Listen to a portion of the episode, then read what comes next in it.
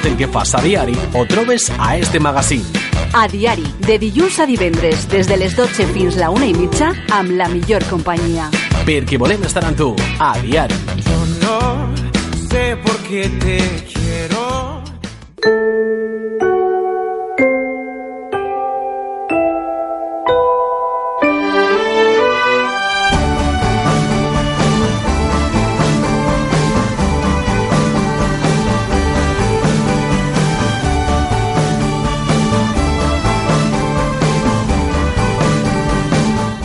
12 y 33 minutos de la mañana de este lunes 3 de diciembre y hoy nos toca hablar de psicología con Blanca Jorge. En esta nueva sección vamos a tratar el tema de la depresión, una enfermedad que afecta a más personas de las que podemos pensar y que no solo tiene consecuencias psíquicas, sino también físicas.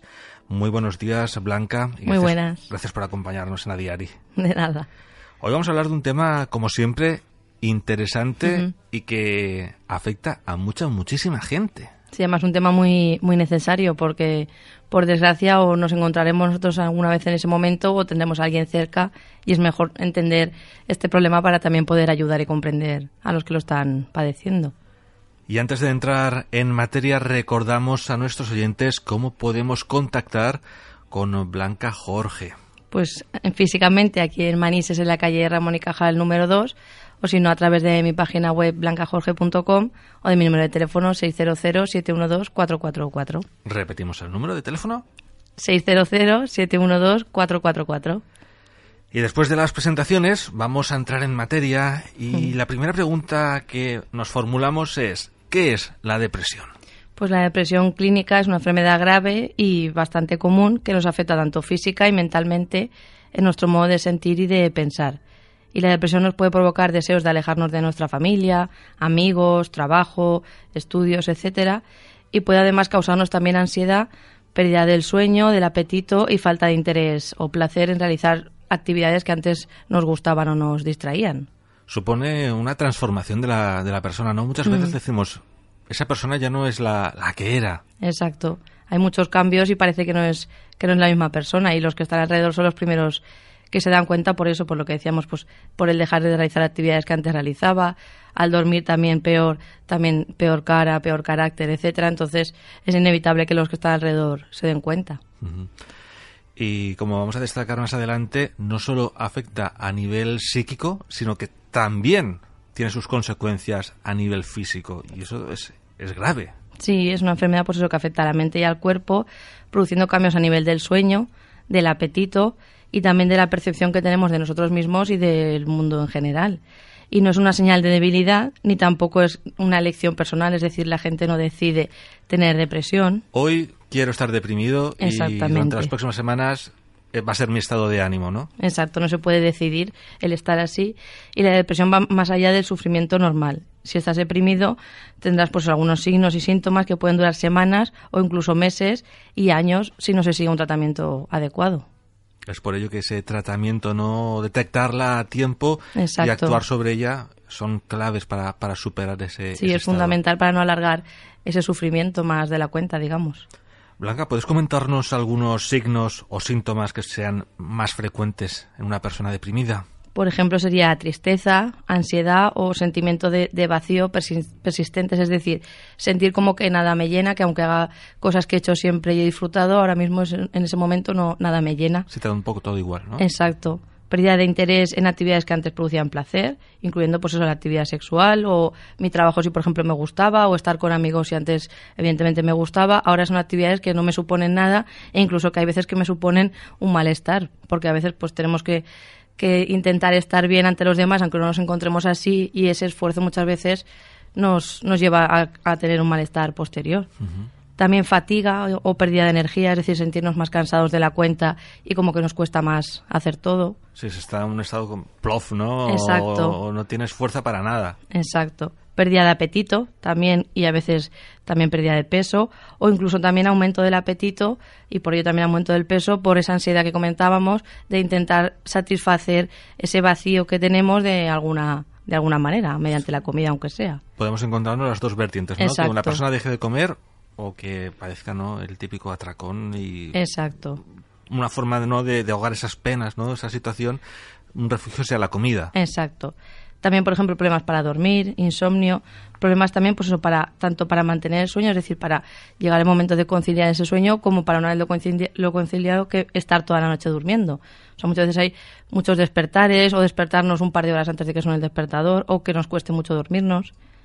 También pérdida de la expresión emocional, es decir, como que, que ni siento ni padezco, ni, ni expreso alegría, ni expreso tristeza, ni expreso, o sea, no expreso directamente. O ausencia, ¿no? Esa persona, no sé, te ha tocado la lotería, ¿no? Y te va a dar un poco igual. Exacto, porque comentábamos antes de esa pérdida de interés, pues nos conlleva eso, que no expresemos las emociones. También sentimiento de desesperanza, de pesimismo e incluso de culpa, de sentir que yo tengo la culpa por estar así, de que no pongo de mi parte para mejorar, e incluso sentimientos también de inutilidad, de ver que, que no puedo hacer nada para mejorar. También retraimiento social, por lo que comentábamos antes, si yo no estoy en mi mejor momento, evidentemente voy a intentar alejarme de los demás para que no me pregunten o para no tener que dar explicaciones. Si es un- una persona escurridiza, ¿no? Va a ser difícil quedar con ella, encontrarse. Exacto, y esto lo que va a hacer también al final va a ser alargar el, el problema, porque cuanto más me aíslo, peor voy a estar. También problemas para concentrarse, recordar o tomar decisiones. Es decir, en este momento, como mi cerebro no está funcionando adecuadamente, tampoco puedo retener la información bien, no soy capaz de decidir qué hago o qué no hago. También irritabilidad, es decir, estar muy irascibles, saltan, saltan a, la enseguida. mínima, ¿no? Cualquier cosa les afecta. También, pues eso, problemas físicos como jaquecas o cefaleas, problemas digestivos, de dolores y que muchas veces no, no, responden a tener ninguna enfermedad física, sino simplemente por eso lo que comentábamos. Si a lo mejor he perdido el, el apetito o tengo excesivo apetito, pues puede traerme luego problemas digestivos, por ejemplo. Y también pensamientos o ideación suici- suicida, es decir, el tener, pasarse por la cabeza, el decir, la única manera de acabar con esta situación es desaparecer. En ese momento no estamos bien, como comentaba, por ejemplo, el otro día Iniesta en, en un programa de, de Jordi Évole, que le preguntó por el tema de la depresión, porque él sufrió depresión, y comentaba, o sea, le preguntó si había tenido ese tipo de pensamientos. Él no lo dijo claro que sí, pero sí que dijo, pues eso, que en ese momento no estás en tu mejor momento, parece que molestas a todo el mundo, porque claro, la gente quiere ayudar, pero tampoco sabe muy bien cómo hacerlo. Es, es complicado enfrentarse a esa situación. Entonces sí que dice que se le habían pasado esos momentos de decir, pues si desaparezco, desaparece el problema. Entonces es normal, entre comillas, en ese estado tener esos, esos pensamientos. Y lo que tienen que hacer es hablarlo con la gente que tienen cerca, porque muchas veces se dice en los medios de comunicación no hay que hablar del suicidio porque si hablamos del suicidio vamos a fomentar que la gente se suicide. No es así. Los datos dicen que cuando se habla de estos temas se previene que sucedan, porque si es un momento puntual que se me ha pasado ese pensamiento, si yo lo hablo que- con alguien que tengo al lado, probablemente me diga, pues no lo hagas porque piensan tus hijos o piensa en lo que te queda por vivir o cualquier cosa que me pueda hacer salir de ese estado, digamos. Y no Pero tomar la solución sencilla. Exacto, pero si me lo escondo y no lo digo y no lo digo, pues al final sí que puede ser que llegue a llevarlo a cabo porque nadie lo ha visto venir, digamos. Entonces es frecuente en este estado tener estos, estos pensamientos. ¿Algún caso más así que podamos comentar, ¿no? De estos síntomas. Sí, eh, la depresión, a pesar de lo que la gente muchas veces piensa, suele acompañarse también de ansiedad y de dificultades, pues eso, en las relaciones familiares, amistades y a nivel laboral, porque claro, si no estoy bien, pues a la hora de relacionarme con mi entorno más cercano, pues lo que decíamos antes, como no tengo ganas de nada, como estoy irritable, pues las relaciones tampoco van a estar en su mejor momento. Así que intentas evitarlas o bien si te reúnes, ¿no? Con la familia, a lo mejor a la mínima, pues salta la chispa y Exacto. tenemos ahí un- una discusión. Y también algunos síntomas son más comunes en los niños, por ejemplo, los problemas de conducta, es decir, un niño es más probable que si está pasando por un episodio de depresión, pues que conteste mucho, que a lo mejor de problemas con, con la comida, que tenga rabietas, que a lo mejor no quiera hacer cosas que hasta ahora ha hecho. Entonces es más probable en ellos que se experimente en la conducta que a lo mejor en otras cosas. Por ejemplo, si hablamos de los adolescentes, sería más probable esa, irritabilidad, saltar enseguida, estar en la defensiva. Y si hablamos de personas mayores, de personas de la tercera edad, pues el síntoma más típico sería el retraimiento, es decir, aislarse, no querer estar con nadie, la apatía o ideas delirantes incluso. Y es verdad que eso, que la depresión incluye también procesos biológicos y los síntomas físicos, pues eso, van, van de la mano, digamos. Y luego también, pues eso, podríamos decir, si antes más o menos hemos comentado los síntomas más frecuentes, si hablamos ahora de los síntomas físicos en concreto, pues diríamos, por ejemplo, sensación de tensión interna, es decir, notarme como que estoy siempre, siempre tenso, siempre en guardia. reducción del apetito que decíamos antes, pérdida de interés sexual, muchas cefaleas o, o jaquecas, también producidas por esa tensión que decíamos, mareos incluso también, dolor de espalda, problemas para respirar, problemas gastrointestinales, dolor abdominal, es decir, al final el cuerpo también se ve afectado por este estado anímico, digamos. Sí, sí, que las ah, repercusiones de una depresión no solo son psíquicas, sino también Exacto. físicas y son importantes como estamos viendo. También llamaba la atención, ¿no? Lo que comentabas antes, ¿no? De, de algunos síntomas comunes para cada edad. No olvidemos que los niños también pueden verse afectados por Sí. depresión. Porque a veces pensamos que solo es cosa de mayores, ¿no?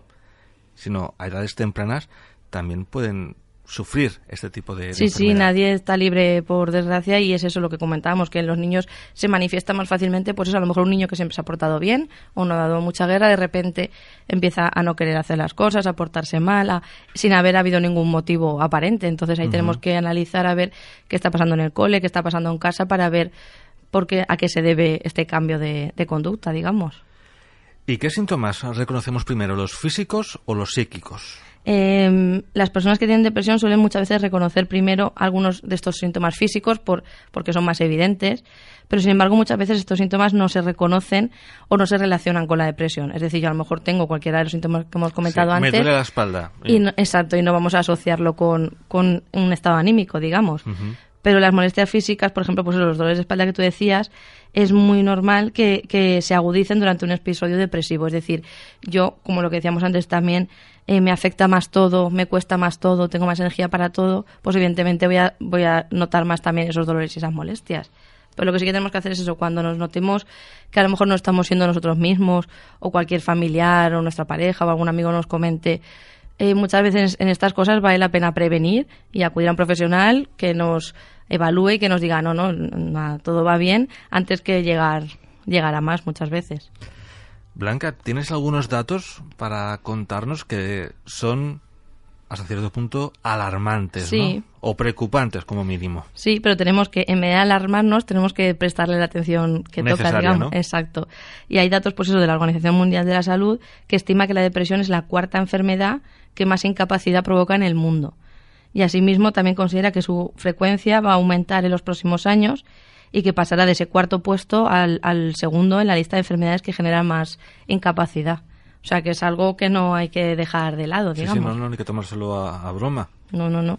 Y también, pues eso, la depresión es la enfermedad psiquiátrica más frecuente y cerca del 20% de las personas la padecen a lo largo, a lo largo de su vida. Y el 70% de los pacientes con depresión son mujeres, pero pueden sufrirla también hombres y también, como decíamos antes, se puede sufrir a cualquier edad, tanto niños, adolescentes, adultos como gente de la tercera edad. O sea que en cualquier momento de nuestra vida nos puede suceder.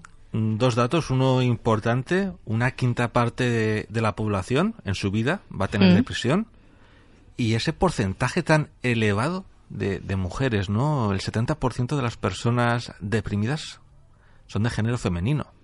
Sí, es, yo ahí la, una de las explicaciones que le encuentro es que es verdad que las mujeres en general, aunque muchas veces generalizar no es muy acertado, somos más pues eso, darles vueltas a la, a la cabeza, más sensibles, más de preocuparnos por todo. Y claro, eso nos puede acarrear que alguna circunstancia que pasa a nuestro alrededor nos lo tomemos a lo mejor de manera más de, de peor manera que a lo mejor los hombres que generalmente no suelen darle tantas vueltas a la cabeza. Pero bueno, hay excepciones como, como en todo.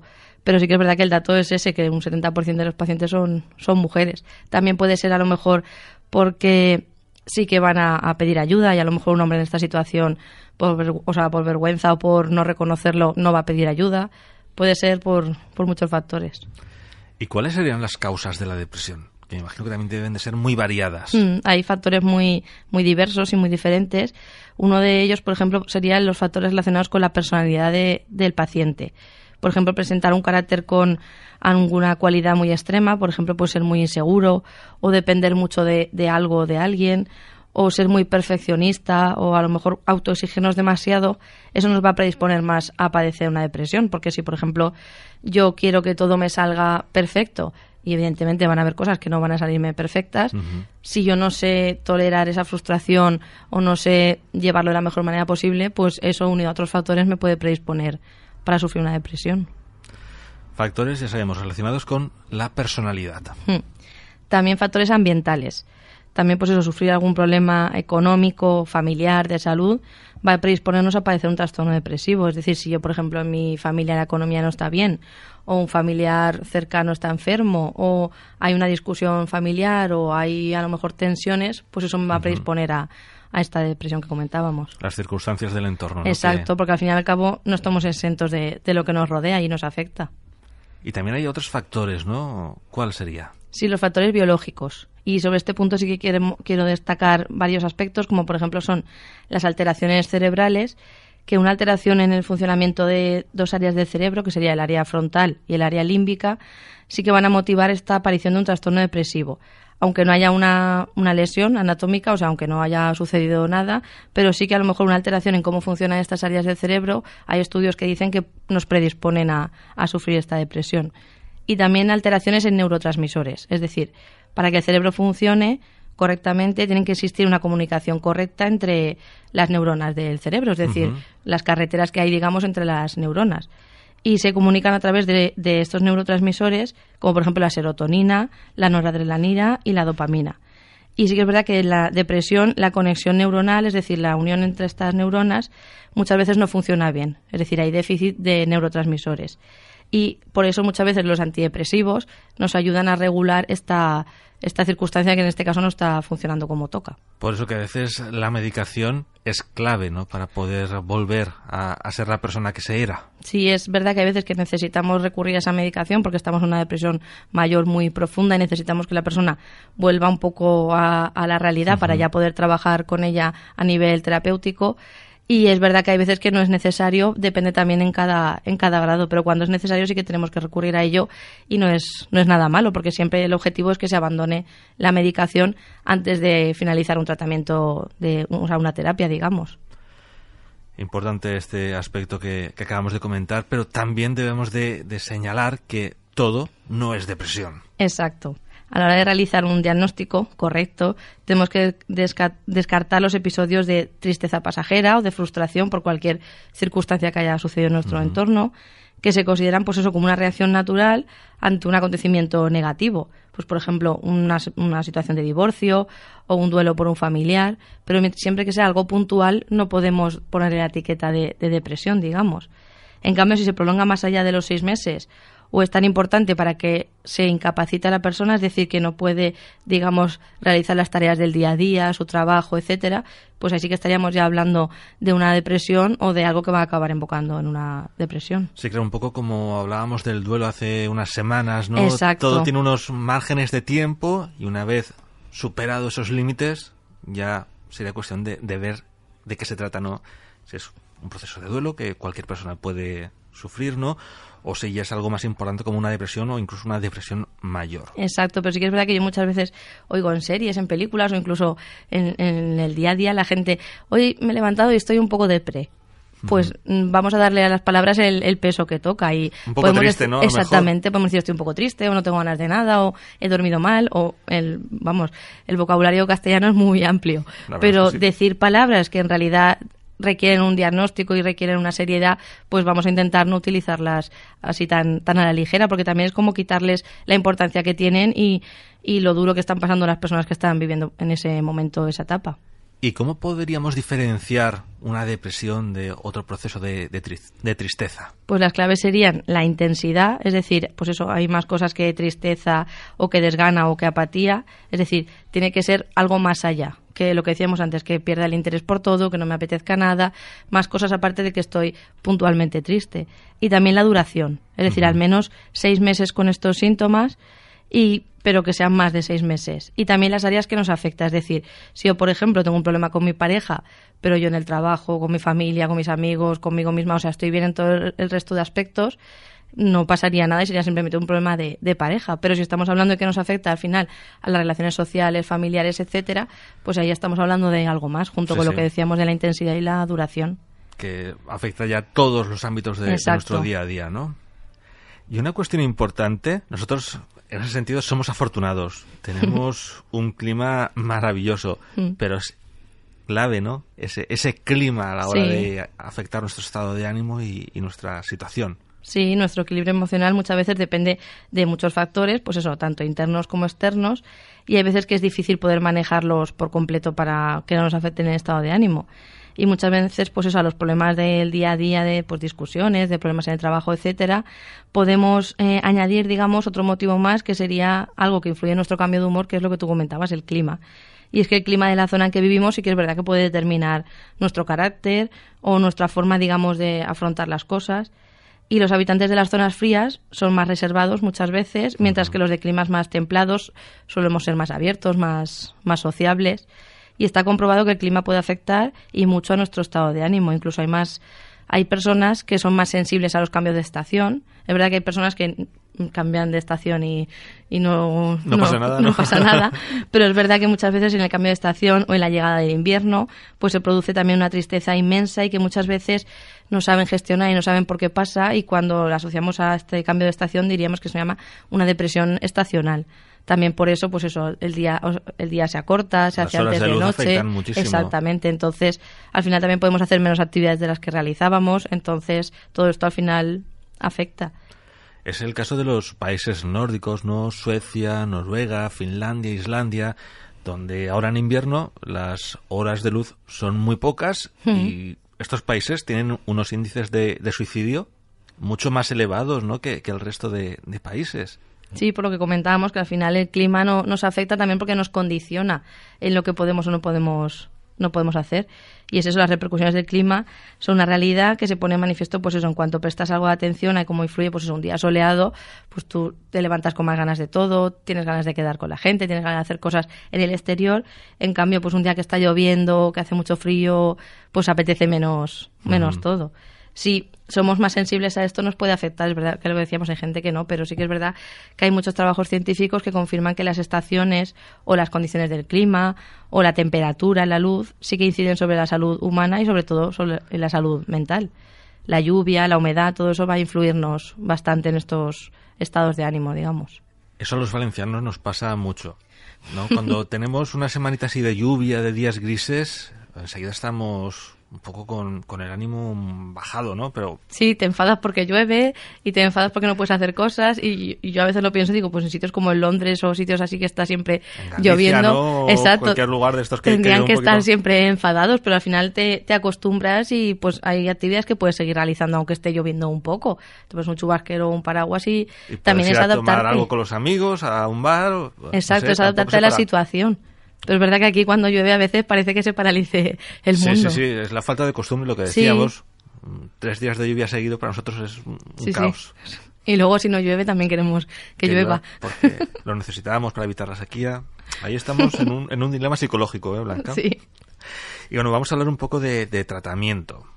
Sí, de algo fundamental, porque es verdad que, que estamos dando así una visión un poco eh, negativa de, de, la situación, pero es que es verdad que es una, enfermedad compleja, pero es verdad que tiene solución y mediante tratamiento, mediante apoyo de la familia, sobre todo lo que decía antes de, de darme cuenta de qué me está pasando o que me lo diga algún familiar o alguien que me rodee y poner solución a tiempo. O sea, eso también es lo que quiero transmitir hoy, que es un problema del que se sale y que tiene solución y tampoco estamos hablando de solución de meses y meses o de años, sino simplemente, pues eso, con un tratamiento psicológico que, por ejemplo, englobe terapia cognitivo-conductual, es decir, que trabajemos los pensamientos que en ese momento estamos teniendo y que, como hemos visto, no son los que corresponden, y también que trabajemos nuestras conductas, es decir, que volvamos a hacer cosas que nos gustan, que nos obliguemos a salir, que quedemos con los demás, es decir, que más o menos volvamos poco a poco a retomar nuestra vida de antes. Es por ello que, que nuestro entorno va a jugar un, Exactamente. un papel clave, ¿no? Tanto en, sí, a lo mejor se dan cuenta antes de que nosotros mismos de que no nos encontramos bien, como luego en apoyarnos en ese camino, digamos, hasta esa recuperación. Entonces es fundamental el, el cambiar la manera de ver las cosas y de actuar. Pero también, como comentábamos antes, a veces es necesario recurrir también al tratamiento farmacológico, a los antidepresivos, que van a normalizar ese funcionamiento de los neurotransmisores. Y es verdad que, pues eso, un problema habitual en los pacientes deprimidos es que se calcula que la mitad de esos pacientes abandona el tratamiento antes de los seis meses, que es cuando más o menos se recomienda que por lo menos seis meses de tratamiento como mínimo se realice. Entonces, ¿qué pasa? Que si yo abandono antes de estar del todo bien, porque claro, si yo me encuentro mal, voy al psicólogo, van pasando los meses y me voy empezando a encontrar bien, cuando yo ya creo que me encuentro bien, aunque no estoy bien del todo, es como que abandono ese tratamiento. Pero claro, como he abandonado antes de tiempo, es muy probable que después haya una recaída.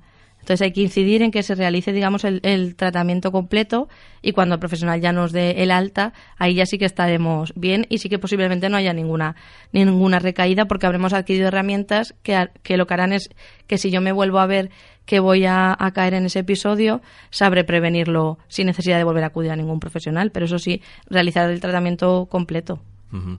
Nada de nosotros por nuestra cuenta dejar de tomar una medicación o dejar un tratamiento, ya que el especialista nos va a decir en el momento adecuado cómo debemos de hacerlo. Exactamente. si estamos a lo mejor con alguna medicación, eh, no se puede retirar. No, hay, hay, o sea, tenemos que ir retirándola con las pautas que nos dé el psiquiatra y hacer caso a lo que nos diga tanto el psiquiatra como el psicólogo, pero sobre todo eso no. Lo que pasa es que es muy normal, pues eso, si yo me encuentro muy mal, estaba muy triste y de repente me empiezo a encontrar mejor, el resto también me dicen que me van viendo mejor. Ah, qué bien vas, ¿no? Claro, entonces digo enseguida, bueno, pues ya, como ya estoy bien, voy a dejar de ir. Pero es verdad que tenemos que dejar de ir cuando el profesional nos lo diga y así evitar esas recaídas, porque muchas veces, si al tiempo sufro una recaída, mi percepción ya va a ser otra vez estoy así, ves como no tengo remedio, ves como da igual donde vaya que voy a recaer otra vez, entonces va a ser más negativo al final, a, largo plazo. Y lo que es importante, no recurrir a, un especialista. Sí, es fundamental. Eso, no quiere decir que seas peor persona o que... A ver, hay que... Cuando a uno le duele algo, va al médico, pues cuando tiene algún problema psicológico, va al psicólogo, va al psiquiatra. Yo se lo digo a mis pacientes que para mí son valientes, porque para mí no es de cobardes reconocer que tienes un problema y buscar ayuda, para mí es todo lo contrario, es de valientes saber que algo no funciona bien, ir a una persona desconocida, porque hasta que coges confianza con esa persona pasa un tiempo, contarle todo lo que pasaba por tu cabeza y ponerte en manos de esa persona. O sea, para mí eso es de valientes, no es de ni de débiles ni de cobardes, todo lo contrario. Y lo que tú dices, si cuando físicamente tenemos alguna molestia, sabemos a qué profesional acudir, pues cuando esa molestia es en, pues eso, en el ánimo, en las emociones, pues también estamos los profesionales que estudiamos las emociones, las conductas para ayudar en, en este momento. Blanca, vamos a recordar a nuestros oyentes dónde se encuentra tu gabinete psicológico y cómo podemos contactar contigo. Pues yo estoy aquí en Manises, en la calle Ramón y Cajal número 2, y a través de mi página web blancajorge.com o de mi número de teléfono 600-712-444 pueden contactar conmigo. Blanca, muchísimas gracias una vez más y en 15 días nos volvemos a encontrar en este mismo lugar. Muy bien, nos vemos el próximo día. Hasta pronto. of mistakes. I've made a lot of mistakes.